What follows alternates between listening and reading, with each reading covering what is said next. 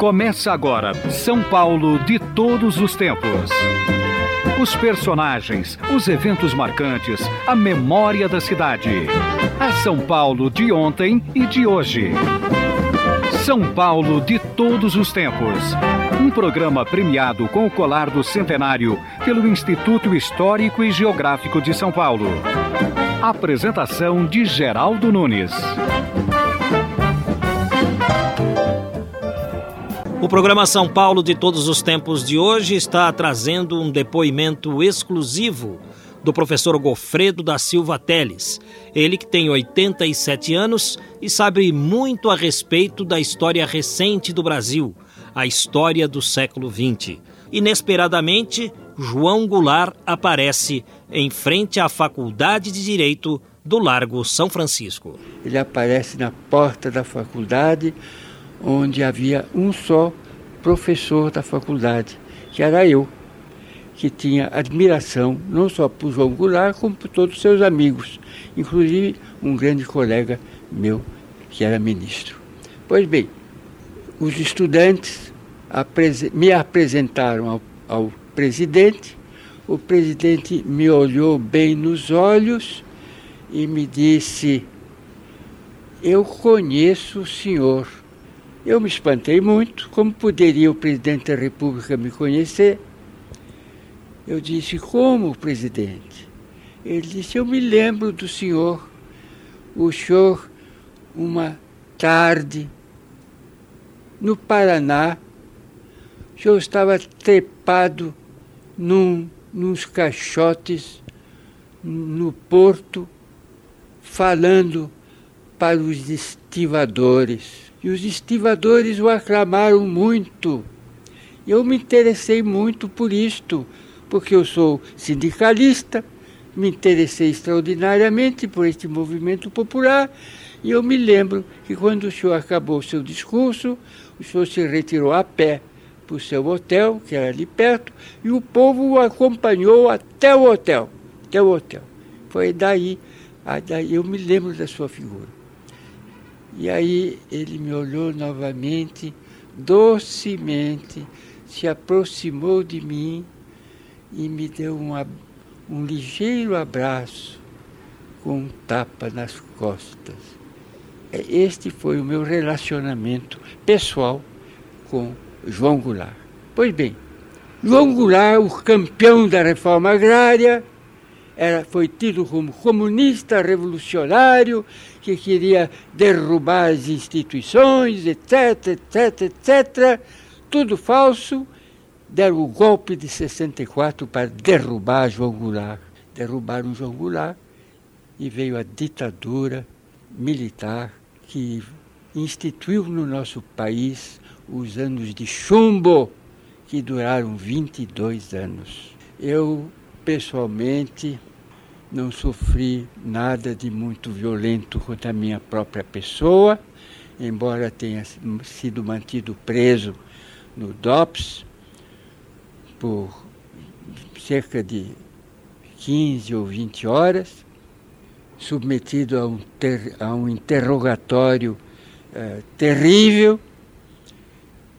E na hora justamente em que eu pensava que eles iam me fechar num daqueles calabouços num daqueles calabouços do, do DOPS, eles me levaram até a rua e me soltaram.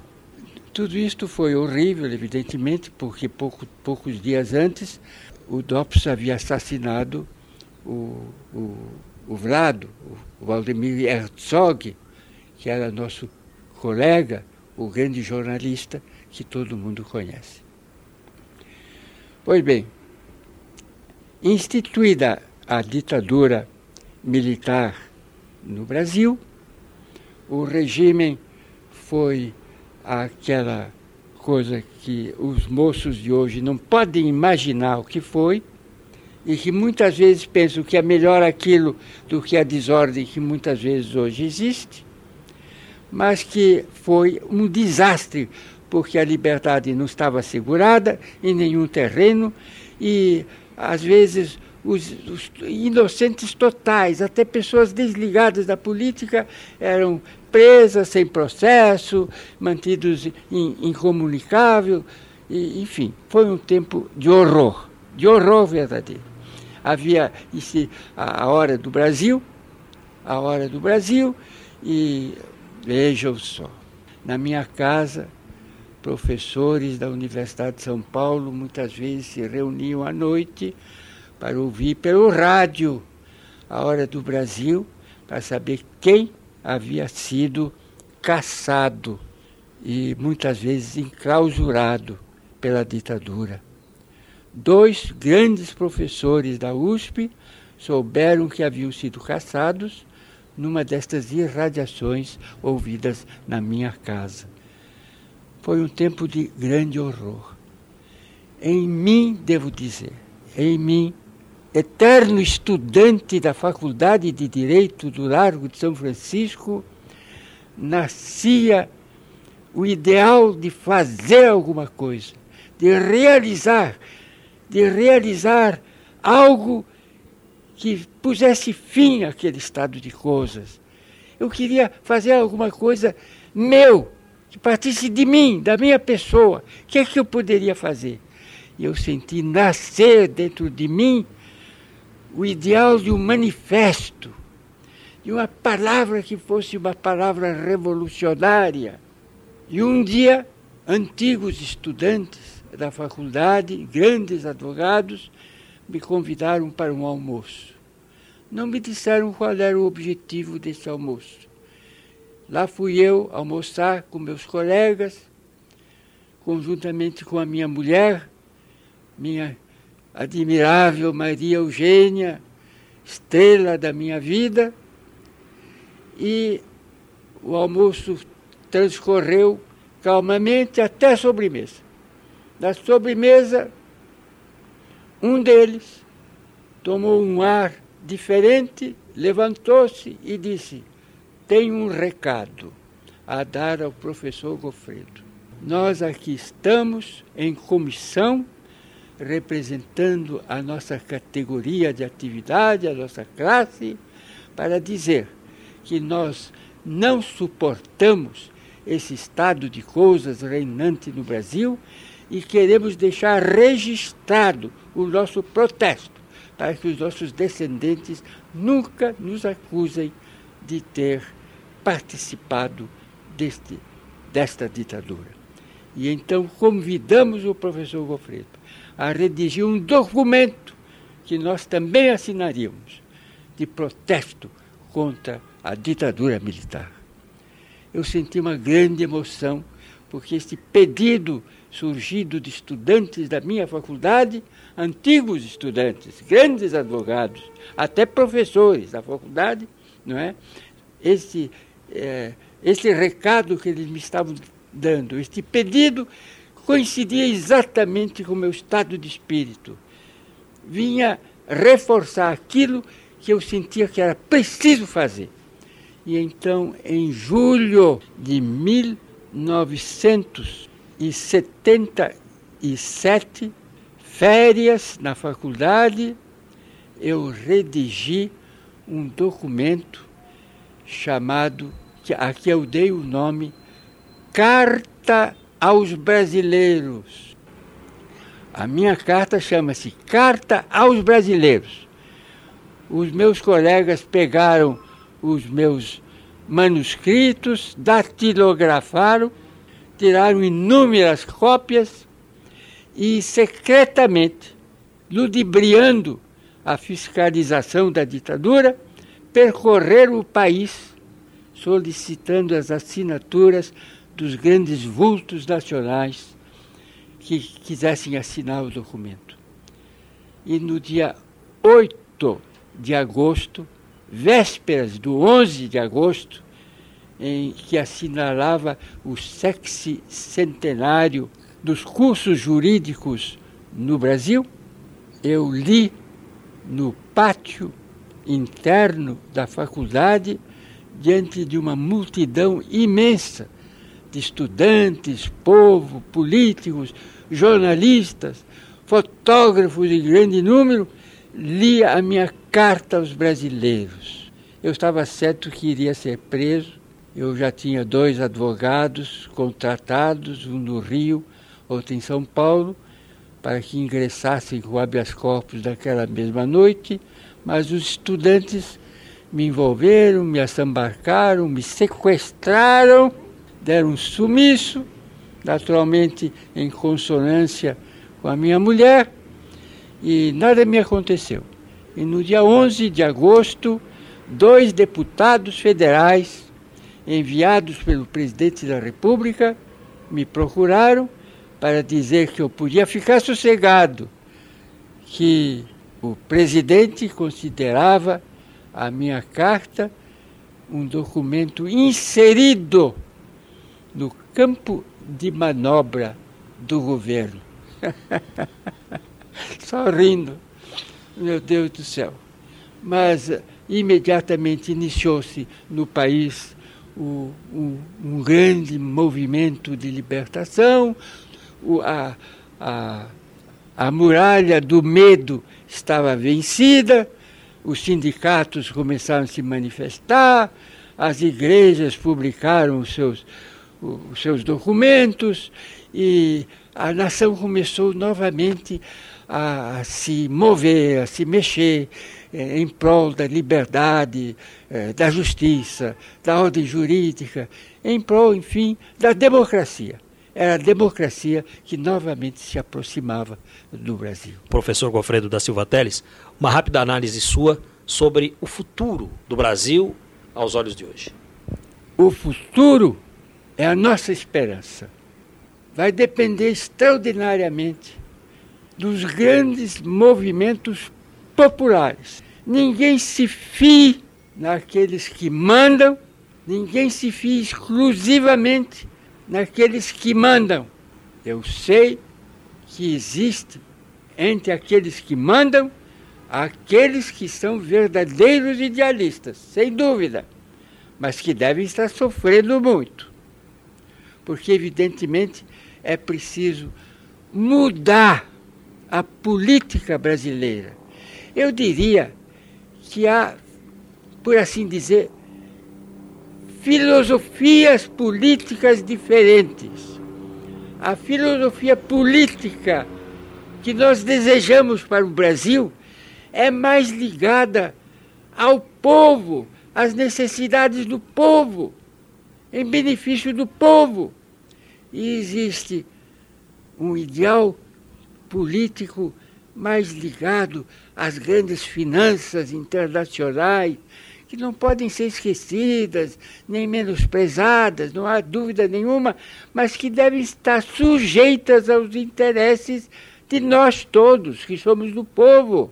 Porque o que, sobretudo, interessa numa democracia é o povo, como está escrito no artigo primeiro da Constituição.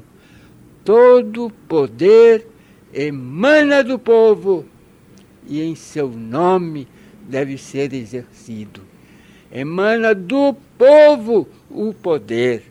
É preciso não esquecer esta, este grande princípio, que é o mandamento fundamental da democracia. Essa entrevista está sendo feita a pedido de vários ouvintes que solicitaram a presença de Gofredo da Silva Teles no São Paulo de todos os tempos. Geraldo Nunes, muito obrigado pela sua visita. Agradeço mesmo de coração. Eu ouço sempre o seu programa e eu, embora não o tivesse conhecido pessoalmente, eu me sinto seu amigo da vida inteira exatamente por esta uh, contiguidade radiofônica. É curioso como estas coisas ligam a gente. E fico muito satisfeito de aqui estar dando esta entrevista a este programa tanto premiado e conhecido no Brasil inteiro.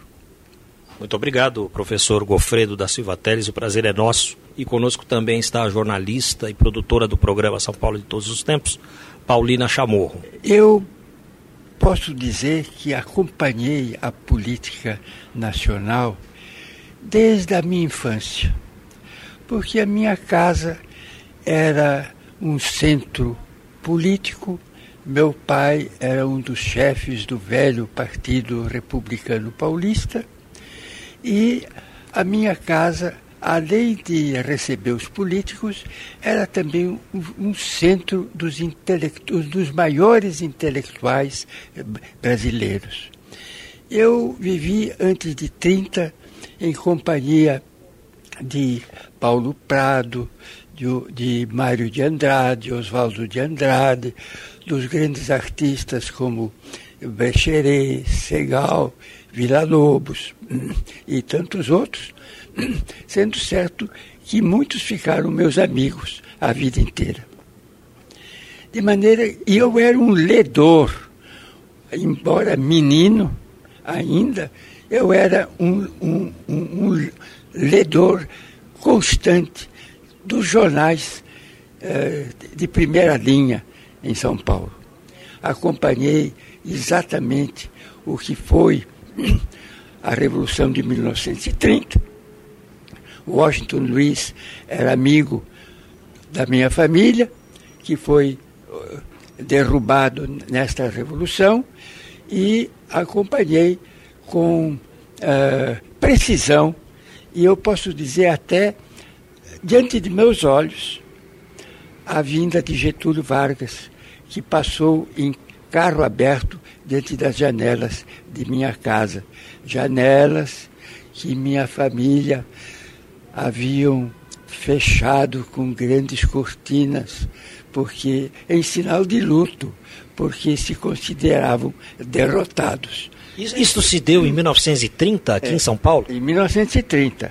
Isso se deu em 1930. A vitória de Getúlio Vargas, de Getúlio Vargas, que ganhou a Revolução de 1930.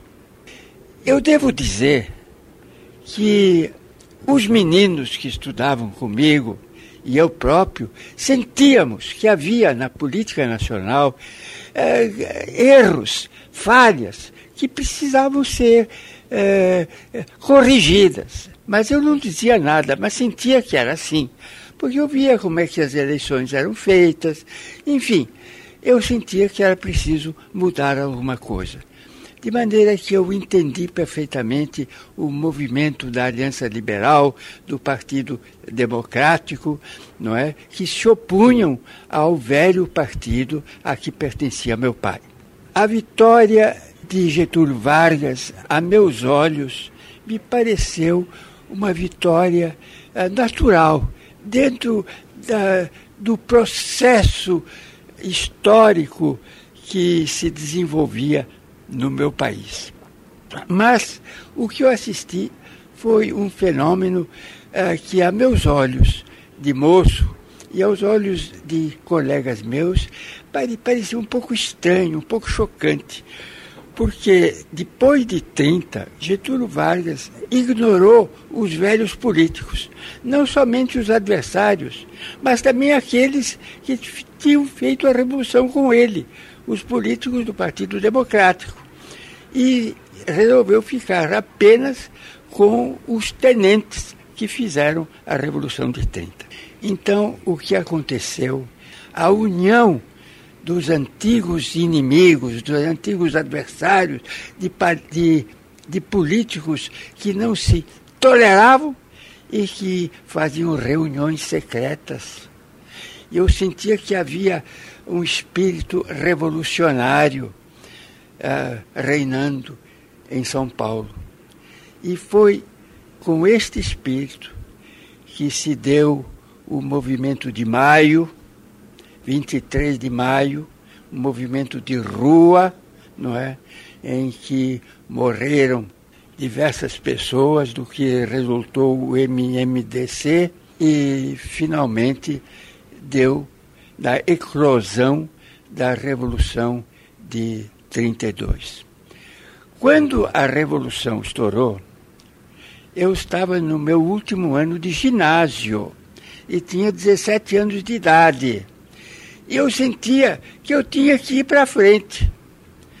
Eu quis me alistar no batalhão da Faculdade de Direito, faculdade na qual eu pretendia ingressar no ano seguinte. Mas uh, os responsáveis não me permitiram o alistamento com a, a alegação da minha menoridade. Eu era menor de idade e não podia de forma nenhuma pegar em armas e ir para frente. Eu não concordava com isto, até tive discussões em casa. Meu pai, minha mãe uh, me achavam ainda um menino que não deveria se meter nestas altas uh, cavalgaduras. E, mas eu tanto insistia, eu, eu ameaçava sair de casa, uh, ir para frente de qualquer maneira. Eu queria combater, eu queria combater junto com os idealistas de 1932. Por que, que havia este movimento? Este movimento se apresentou como um movimento contrário à ditadura instituída no país por Getúlio Vargas. Getúlio Vargas, que afastou todos os políticos, reinava como um ditador no Brasil.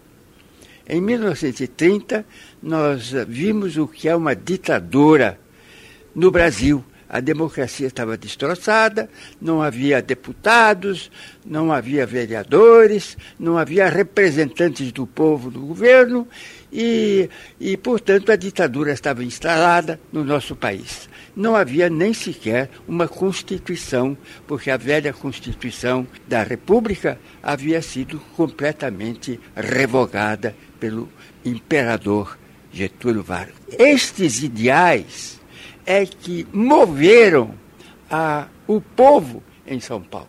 Quando eu digo povo, eu não estou exagerando. Curiosamente, todo o povo em São Paulo se levantou como se fosse unânime, um só povo, como se fosse uma só multidão, não é, em defesa dos ideais democráticos. E a revolução se iniciou levando, levantando a bandeira da democracia, da liberdade e da justiça. E era isto que me movia.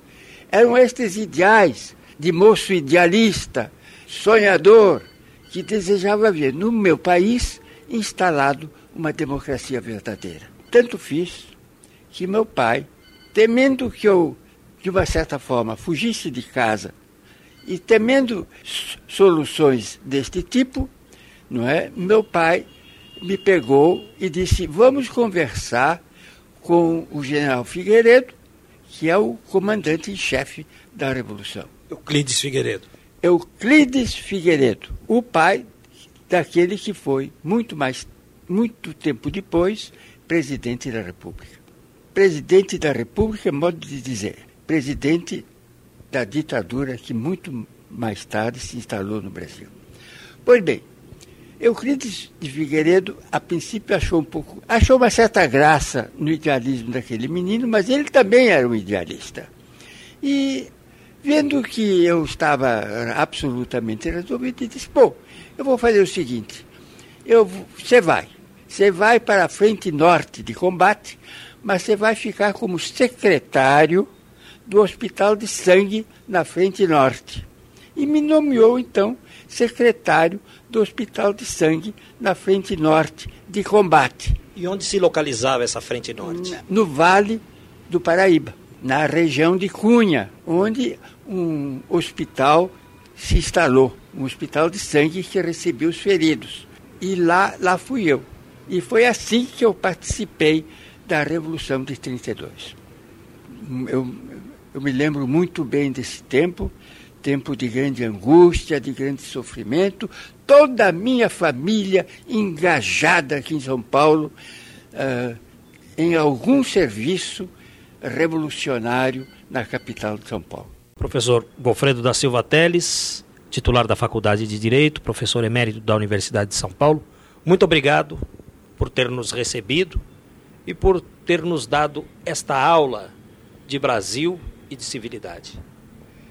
Geraldo Nunes, eu é que agradeço. Esta foi, sem dúvida, mais uma oportunidade que se abriu para mim para dizer estas ideias que são ideias nascidas no mais íntimo de mim mesmo. Eu tenho certeza que estas são as ideias do meu povo, do povo brasileiro, em razão dos altos interesses da minha pátria, do Brasil. A entrevista do professor Gofredo teve como objetivo principal tratar dos acontecimentos ligados a 1932. Mas ele foi discorrendo sobre a história do Brasil e este depoimento importantíssimo não poderia deixar de ir ao ar. E o programa de hoje vai se encerrando. A todos, desde já, o nosso abraço.